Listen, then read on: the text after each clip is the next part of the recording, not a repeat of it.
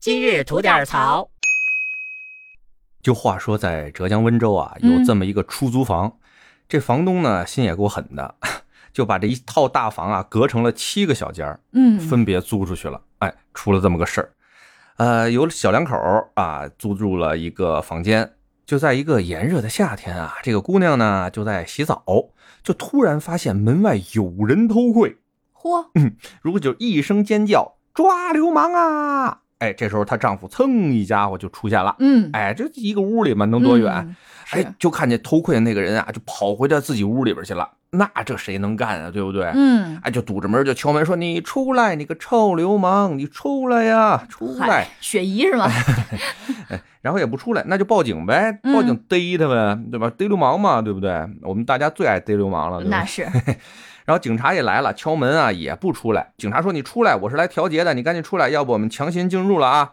结果偷窥的这个人呢，就贼人胆虚，嗯，怎么说都不出来。最后也不知道哥们儿怎么想的啊，想从窗户爬楼跑啊，还是怎么着？反正呢，哥们儿就从十八楼的窗户就往外爬，结果怎么着？摔下去了呗。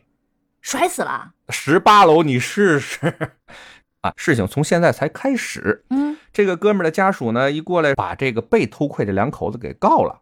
为啥呀？死人了，为啥？人死人，人得找事儿找辙解心疼啊，得对不对？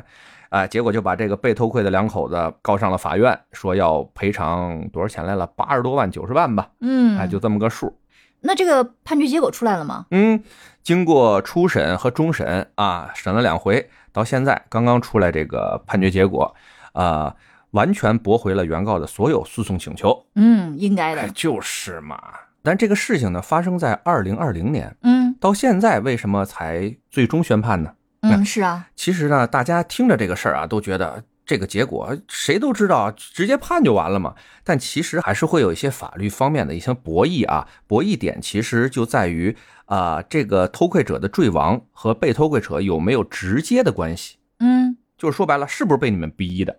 哦，是这样。哎，如果真是被他们逼的，这个被偷窥者这两口子还是要付出一定责任的。嗯但是呢，最后法院的认定就是，偷窥者跳楼这位，你在房间里边待着，你也没跟别人说你要跳楼，警察都来了，嗯对吧？外面的人完全无法控制或者是呃掌握到你的行动取向，嗯，那我凭什么知道你要跳楼？你要出点门，你要上吊，跟我外面人没关系啊！